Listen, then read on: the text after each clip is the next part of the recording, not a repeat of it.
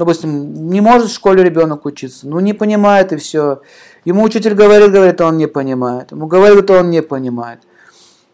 Можно сразу сказать, что у него проблема с Юпитером. Я очень часто так делал, я брал юпитерианские камни и давал, допустим, человеку, у него улучшалась успеваемость.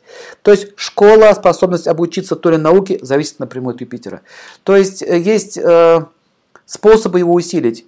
Один из способов усиления Юпитера – это совершение благих дел. Зачем? Спрашивается. Когда человек совершает благие дела, его, у него появляется вкус к чему-то доброму.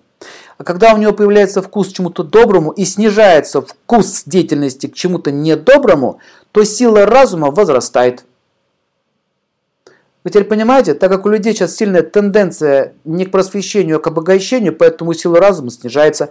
С одной стороны, технологий стало много, а, а культуры стало меньше. Поэтому Юпитер, с Юпитером еще связана культура. Там Солнце тоже еще участвует, да? Я уважаемый человек, я не могу себе так поступать.